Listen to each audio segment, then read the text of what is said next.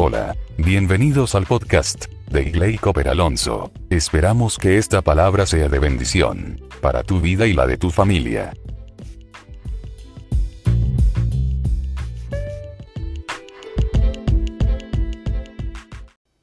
Buen día, eh, domingo, primer día de la semana, que sea esta semana en la que iniciamos de mucha bendición para todos nosotros, donde el Señor se glorifique tremendamente en cada uno de nosotros y haga resplandecer su rostro sobre cada uno, que esta semana que iniciamos sea una semana donde todos veamos la gloria de Dios, su misericordia infinita hacia nosotros y su pronto auxilio. Dice que Él nos tiene pronto auxilio en las tribulaciones. Y en este tiempo necesitamos ese auxilio de Dios, esa protección de Dios, esa misericordia de Dios. Más que nunca necesitamos que Dios tenga misericordia de cada uno. Hoy vamos a una palabra maravillosa y te bendigo y declaro que entramos en una semana donde vamos a tener cielos abiertos y no vamos a ver ninguna clase de necesidad, sino que Dios tiene cuidado de sus hijos. En Hebreos 9:27 dice, y de esta de la manera que está establecido para los hombres que mueran una sola vez y después el juicio.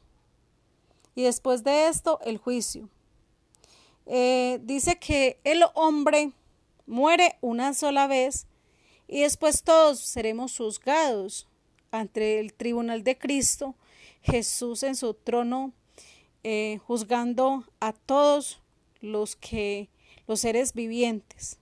Aún los que hayan muerto en Cristo dice que resucitarán primero y se unen a los que hayamos sido raptados. Creo que debemos de tener esa fe de que vamos a ser raptados. Entonces, nos vamos en el rapto, confiando en Dios que la pandemia no nos toca. Bueno, eh, ¿quiénes van al juicio? Vamos entonces a um, Apocalipsis 20:12 dice, y vi a los muertos, grandes y pequeños, de pie ante Dios, y los libros fueron abiertos, y otro libro fue abierto, el cual es el libro de la vida, y fueron juzgados los muertos por las cosas que estaban escritas en los libros según sus obras. La palabra de Dios dice que grandes y pequeños de pie ante Dios. Esto quiere decir que los niños y los adultos seremos juzgados por Dios, por, nuestro Señor Jesucristo. Entonces todos tenemos que comparecer ante el tribunal de Cristo. Y cuando hablo de niños no estoy hablando de los bebés recién nacidos, y como les expliqué la vez pasada, los niños que están, que tienen determinada edad y que no tienen todavía conciencia de lo que hacen, eh, ellos van al cielo directamente, ellos no van a condenación. Pero los niños que ya tienen uso de razón y tienen conciencia de lo que hacen, estos niños eh, serán juzgados por Dios igual que con los adultos. Eh, cuando yo vi esos versículos Em, ahí es donde uno ve lo importante que es congregarnos con nuestros hijos y llevarlos a que ellos conozcan a Dios y conozcan su palabra y a que vayan a un lugar de reunión donde hemos tenido establecido para estudiar la palabra todos juntos. Eh, usted puede mirar en su, en su Biblia, Apocalipsis 20, 12, que no se le olvide este versículo. Dice que grandes y vi los, gran, los muertos, grandes y pequeños, de pie ante Dios dice que los libros fueron abiertos y otro libro fue abierto, el cual es el libro de la vida. O sea que hay dos libros. Un libro donde dice que eh, en ese libro todos estamos inscritos y hay otro libro adicional. Yo creo que es donde están las obras de cada uno. Y dice entonces que y fueron juzgados los muertos por causa Mm, mm, cosas que están escritas en los libros, según sus obras. Cada uno seremos juzgados ante Dios según lo que hayamos hecho. Las obras ojalá pesen más las obras buenas que las malas en nuestra vida. porque la verdad mm, tenemos que estar examinándonos todos los días, pidiéndole a Dios que nos, que nos lleve a tener una visión clara, espiritual para nosotros todos los días escudriñar nuestro corazón y mirar cómo estamos con Dios y estamos andando en obediencia o por el contrario pensamos que por ir a una iglesia cristiana estamos muy bien con Dios. Entonces creo que esto es algo que debemos estar haciendo a diario, que todos debemos estar examinándonos constantemente y que mejor decisión que leer la Biblia, que es el espejo del alma, donde el Señor nos confronta con el pecado y nos muestra cuáles son las cosas en que estamos fallando. Em, yo creo que la palabra de Dios, ojalá que no la tomes a la ligera y obedezcas lo que dice, porque dice que los hijos de Dios obedecen su palabra, dice que los hijos del diablo son desobedientes. Em, por eso dijo Jesús, vosotros sois los hijos del diablo, porque las horas de vuestro padre el diablo son las que hacéis. Entonces, eso le estaba hablando a todos los que son desobedientes. Pero por el contrario, a todo aquel que obedece la palabra de Él, nos llama a sus hijos. Bueno, eh, ¿quiénes, ¿quiénes van a perdición? Vamos a Apocalipsis 21.8 dice, pero los cobardes, y quiero que hagamos un énfasis en esta palabra cobardes. ¿Quién es cobarde? Todo aquel que se avergüenza de Cristo, aquel que, que, es el agente 007, el cristiano que le da vergüenza decir que es, es un hijo de Dios y se vive escondiendo de los demás. Eh, esta persona es cobarde porque la palabra de Dios dice que Jesús, Jesús dijo en su palabra que si alguien lo negaba, él también lo negaría delante del Padre que está en los cielos.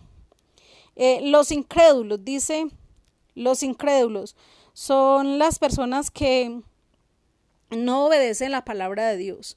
Porque si yo leo la palabra y la obedezco, eso es fe. Se es contado por fe, dice la palabra de Dios. Pero por el contrario, si yo leo la Biblia, pero hago todo lo contrario de lo que dice la palabra, esto es tomado como incredulidad. Entonces dice los incrédulos, dice los abominables, los homicidas. Ya sabemos que un homicida es aquel que va y le quita la vida a alguien o aquel quien desea que alguien muera porque en el Nuevo Testamento habla la palabra de Dios tan clara que solamente con usted desear que alguien muera, ya usted mató a esa persona. Dice que no lo hizo de hecho, sino de corazón, pero ya es contado por homicidio. Dice los fornicarios. Hay una fornicación que en la palabra de Dios conocemos como la fornicación espiritual. La fornicación espiritual es alternar las eh, alternar otras formas de creencias al mismo tiempo con la palabra de Dios. Por ejemplo, yo digo ser cristiana y me congrego, pero yo consulto los brujos, yo em, creo en agüeros, pongo la herradura detrás de la puerta de mi casa, eh, la penca para que si me tiran que la brujería no me caiga en mi casa. Esto es parte de la brujería y yo no puedo creer en Dios y al mismo tiempo en las cosas de Satanás, como que Satanás me protege, pero entonces también Dios me protege. Como que tengo el Salmo 91 en la Biblia abierta en la sala, pero al mismo tiempo vivo haciendo lo que yo lo que me provocan parrandas eh, mm, tomando alcohol emborrachándome en la prostitución en las cosas malas que no le agradan a Dios y hablando mal de los vecinos haciéndole daño a los demás eh, levantándole falsas calumnias a las personas, mirando quién le puedo salir adelante y le robó algo o, le, o lo despejo de lo que le, le pertenece, o tomando prestado y no pagar. Esto lo hacen todas las personas que están sin el temor de Dios. Y muchas cosas más, como cosas aberrantes, que es lo que está hoy en día aconteciendo en las personas que andan en desobediencia. Entonces hay una fornicación que es la espiritual, que es alternar al mismo tiempo otras formas de creencias y pensar que yo voy y rezo y le rezo a la Virgencita y entonces voy y le quito la vida a otra persona y le rezo a la Virgen para que me cuide y que me vaya bien en, en, en, en el, el, asesinando a la persona que, que me pagaron para hacerlo. Entonces, eh, eh, fornicación espiritual es todo esto. Es cuando yo creo que si le rezo a un muerto, entonces que ese muerto va a ahogar delante de Dios por mí. cuando pongo el vaso con agua y le pongo monedas, que para que vengan las ánimas y eso es invocación de espíritus, de muertos, y eso trae gran maldición sobre las casas. Me ha tocado ir a muchas casas donde la, las, las, personas me, me dicen que abren las puertas, las cierran sin haber alguien dentro de la casa, donde vacían el baño y van y miran y no hay nadie dentro de la casa, porque comienzan a haber manifestaciones espirituales de demonios en las casas. Entonces esto es algo que a nosotros nos inculcaron, nos enseñaron y nos enseñaron a llevar una religión más no una relación con Dios ni una comunión con Dios. Entonces alternábamos al mismo tiempo brujería y creencias de agüeros y cosas como por ejemplo creer que si yo me pongo un fetiche entonces que eso me va a traer suerte y alternaba al mismo tiempo el cristianismo con brujería. Bueno, eso es fornicación espiritual. Ahora vamos a hablar de la fornicación sexual o la fornicación en sí, que es tener relaciones sexuales sin tener la bendición de Dios para el matrimonio. Esta es la fornicación que todos conocemos. Entonces dice que los fornicarios no entrarán al reino de los cielos. Dice también los hechiceros. Y un hechicero también es alguien que todo lo que, que, practica al mismo tiempo agüeros, fetichismo, lectura del tabaco, de cartas, numerología, horóscopo, consultar brujos, adivinos y supersticiones. Eh, dentro de las supersticiones a veces he visto personas que dicen, ay, la mariposa negra quiera pasar, o canta el gallo y dice un muerto. Eh, dice, eh, canta el gallo y dice, ay, va a haber un muerto, y, son em, supersticiones que, que nos han enseñado, nos han inculcado desde casa. Todo esto es brujería, práctica de hechicería, y Dios lo tiene en la palabra, y si usted va y busca en la Biblia, encuentra todos estos pasajes y lo describe muy bien la, la Biblia. Por eso hay que leer la Biblia y no dejarnos llevar por lo que otros digan, sino por lo que dice la palabra de Dios. También consultar adivinos, brujos, y, y todas estas creencias. Bueno, la idolatría dice que también los idólatras no heredarán el reino de los cielos. Es todo aquel que, que, se que ponga algo primero que a Dios. Entonces puede ser el dinero, cuando usted es tan aferrado al dinero y como que si usted no puede ser feliz si, si no tiene suficiente cantidad de dinero para ser feliz, porque la, su felicidad la tiene basada en el dinero, en las cosas materiales.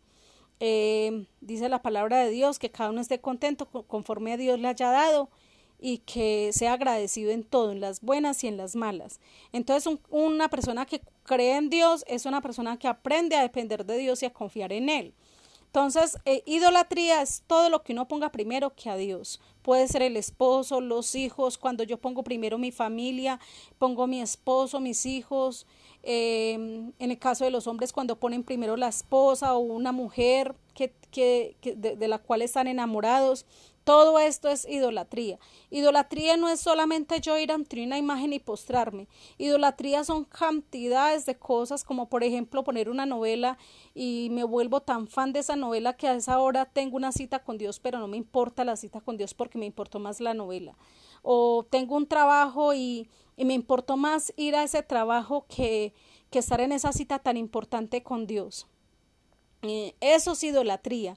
Idolatría es cuando yo pongo cualquier cosa primero que a Dios. Bueno, em, entonces dice, los idólatras dice, no, y todos los mentirosos tendrán su parte en el lago que arde con fuego y azufre, que es la segunda muerte. Entonces el infierno, dice la palabra de Dios, que es un lago de fuego con azufre.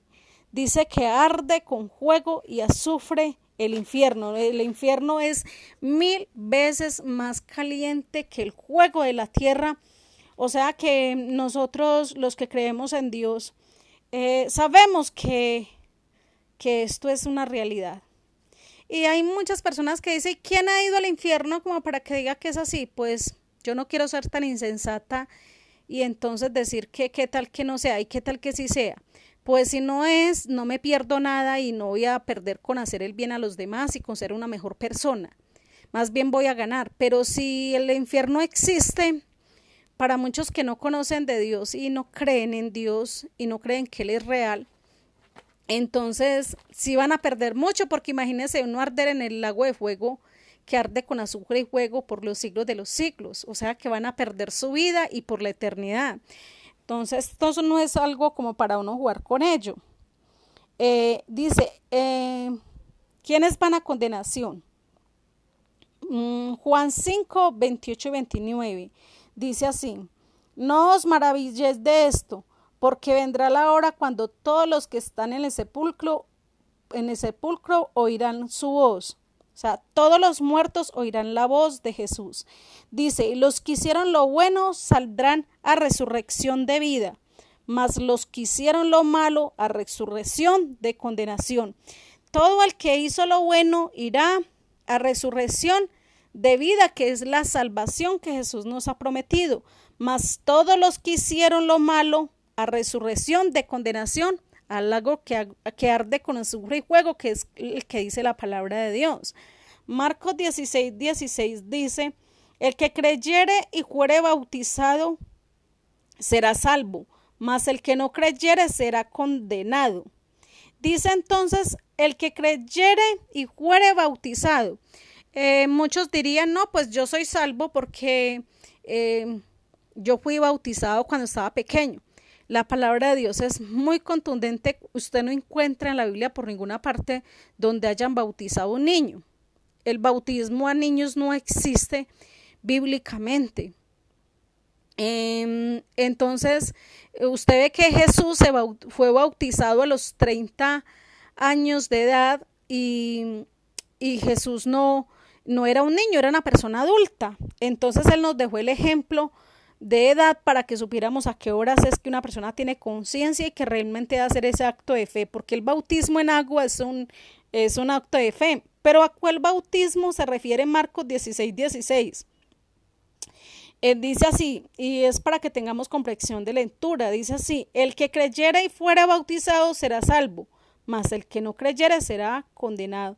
Eh, el que creyera y fuera bautizado, esto habla del bautismo en el Espíritu. El bautismo en el Espíritu es cuando recibimos a Jesús como nuestro único y suficiente Salvador, cuando lo recibimos como Salvador personal. Esto se conoce como el bautismo en el Espíritu. A este bautismo es que está hablando Jesús, no bautismo en agua, porque el bautismo en agua es un acto de fe, porque nosotros eh, queremos la confirmación de que realmente somos cristianos. Em, dice, hay un infierno y un lago de juego. Vamos a mirar. Entonces dice Mateo 10, 28. No temáis a los que matan al cuerpo, mas el alma no puede matar. Temed más bien aquel que puede destruir el alma y el cuerpo en el infierno. Volvemos a encontrar otra vez un versículo donde dice, donde dice, eh, que el cuerpo en el infierno, dice el alma y el cuerpo en el infierno. Entonces, em, esto es algo como que, como que este versículo nos deja pensando, ¿cómo así que el alma y el cuerpo? Si, si una persona muere sin Cristo, eh, nosotros que hemos hecho estudios de teología, nos damos cuenta que el, el, la parte que va de una persona cuando muere sin Cristo que, muere para condenación es el alma y el espíritu. El alma son las emociones, los sentimientos, el intelecto.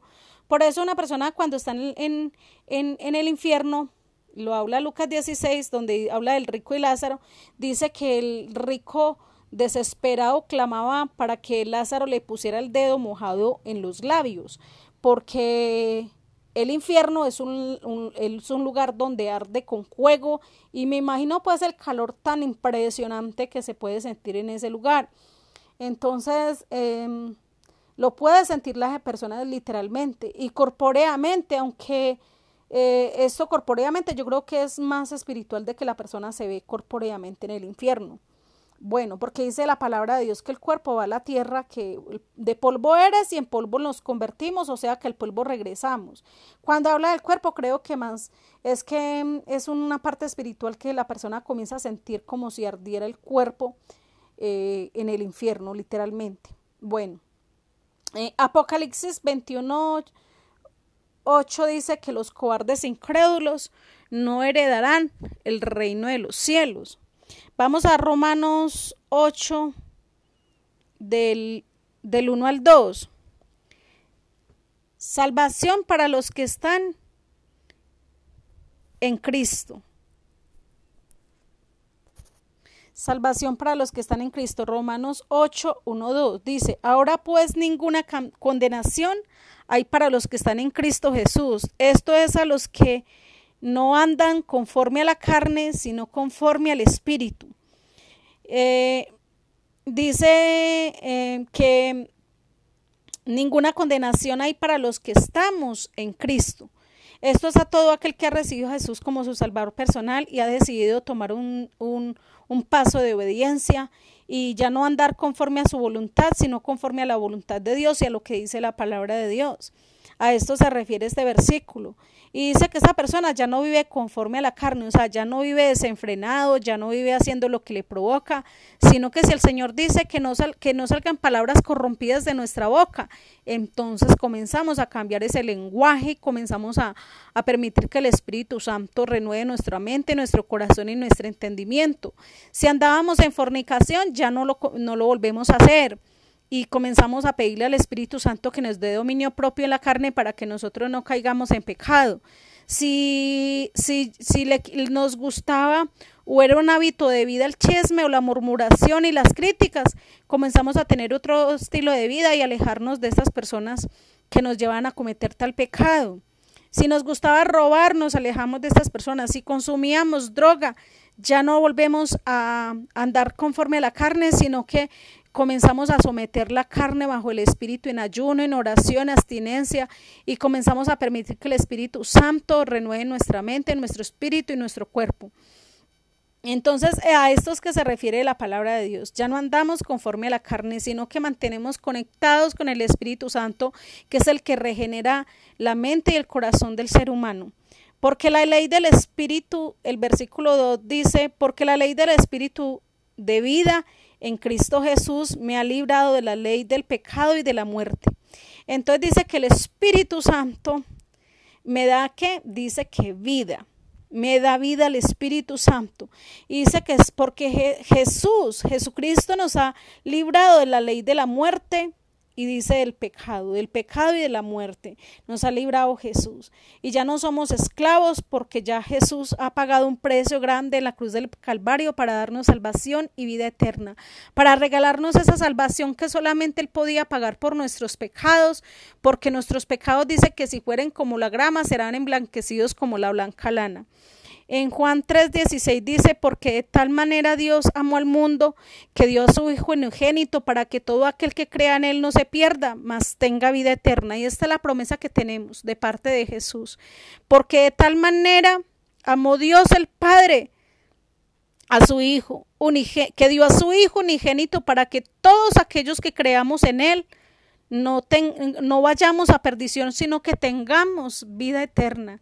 Y es la promesa que el Padre le hace a la iglesia. Si obedeces, si sigues mis mandatos, mis decretos, mis estatutos, mis preceptos, que hoy te escribo, te escribiré en el libro de la vida y no te borraré jamás. Y a partir de hoy serás una nueva criatura, una nueva persona.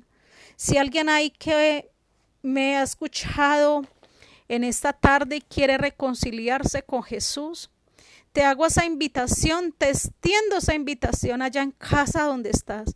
Doblega tu corazón y reconcíliate con el Padre, con ese Padre tierno de amor y de misericordia que nos ama, que tiene esa compasión y no quiere que vayas a condenación, porque el infierno no fue creado para los seres humanos.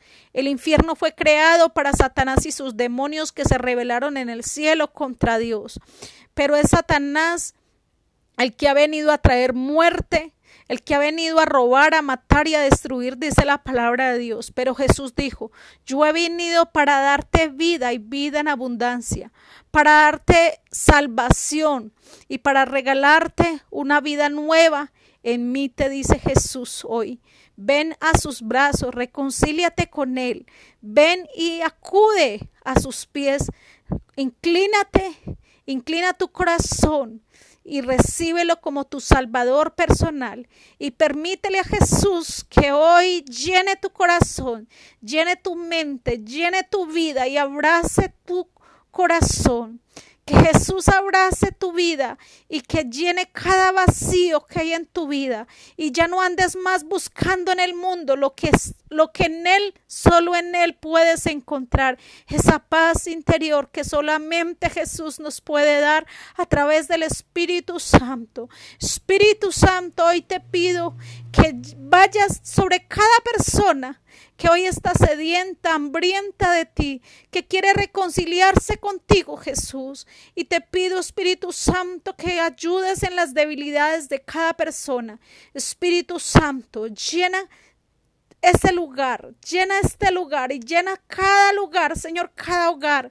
Llénalo de tu presencia, Espíritu Santo. Espíritu Santo, desciende con poder, con gloria y declaro sanidad. Declaro que si estás enfermo de algo, vas a poner la mano en ese lugar donde te duele, en ese lugar donde sabes que hay algo malo y vas a declarar en el nombre de Jesús, declaro sanidad sobre tu cuerpo, declaro que se sana toda enfermedad por las llagas de Cristo. Y declaro ahora mismo, desde la cabeza hasta los pies, sanidad. Se suben esas defensas. Se va todo temor, se va todo miedo. Se va toda atribulación del diablo, todo temor a perder, a fracasar, todo temor que ha venido del diablo y del infierno para infundirte temor y desconfianza hacia Dios y lo que viene en el futuro. Lo ato, lo reprendo y declaro en el poder de nuestro Señor Jesucristo que tu vida, tu hogar, tu familia es libre. Toda pobreza, toda ruina, toda escasez se va y se abren puertas de bendición, de empleo, negocios fructíferos. Declaro creatividad sobrenatural para que comiences a hacer finanzas de reino y declaro que se abren pensamientos de paz y no de mal para tener un fin y una esperanza en Cristo Jesús. Declaro creatividad, que el Señor Jesús y que el Espíritu Santo renueva tu mente y tu espíritu y que entres a un nuevo de ti, a un nuevo tiempo con Jesús, a un nuevo tiempo con el Espíritu Santo, donde no vas a caminar por vista, sino por fe, donde no vas a llamar lo malo, sino todo lo bueno, donde vas a declarar cada día que finanzas de reino se activan a tu favor, porque viene una temporada de bendición para la iglesia y para todo aquel que se acoja a la gracia y la misericordia de Jesús. Te bendigo, iglesia, y declaro cielos abiertos, puertas que se abren. Comienzan a llegar bendiciones del este, del oeste, del norte y del sur. Y declaro cielos abiertos en el nombre de Jesús, que sobre todo nombre. Amén y amén.